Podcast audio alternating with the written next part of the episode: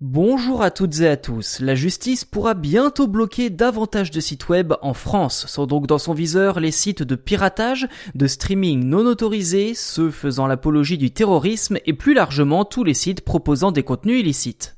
Début avril, un amendement a été adopté par l'Assemblée nationale dans le projet de loi dit séparatisme avec l'objectif de modifier une autre loi, celle pour la confiance dans l'économie numérique. En clair, les juges pourront désormais imposer le blocage ou la fermeture de n'importe quel site beaucoup plus facilement.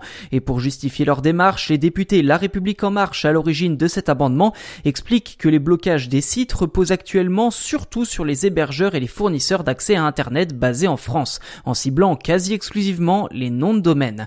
Or, il existe de nombreuses alternatives pour échapper à cette restriction. Jusqu'à présent, Adopi était l'arme principale de l'État pour lutter contre ces pratiques illégales sur Internet, sauf que cette autorité s'attaque presque uniquement au téléchargement illégal. Comprenez par là qu'elle n'est pas en mesure de sanctionner une grande partie des autres sites, comme ceux destinés au streaming illégal, qui sont la plupart du temps basés à l'étranger et accessibles via les très populaires VPN.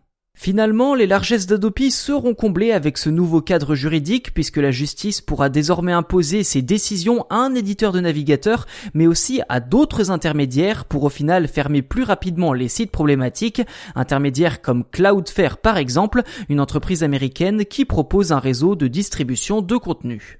Alors on pourrait croire à une nouvelle restriction de liberté, mais ne vous y trompez pas, il s'agit d'une avancée significative dans la lutte contre les contenus illicites sur Internet. Car d'après les derniers chiffres officiellement publiés en 2016, ça commence un peu à dater certes, mais quand même, plus de 310 demandes de blocage de sites ont été déposées cette année-là, dont 244 pour des contenus pédopornographiques et 68 pour des contenus faisant l'apologie du terrorisme. Voilà pour cet épisode consacré à la probable fin, espérée en tout cas par les députés français du piratage illégal sur Internet. N'hésitez pas à vous abonner au podcast si ce n'est pas déjà fait, ainsi vous serez les premiers informés lors de la sortie des futurs numéros.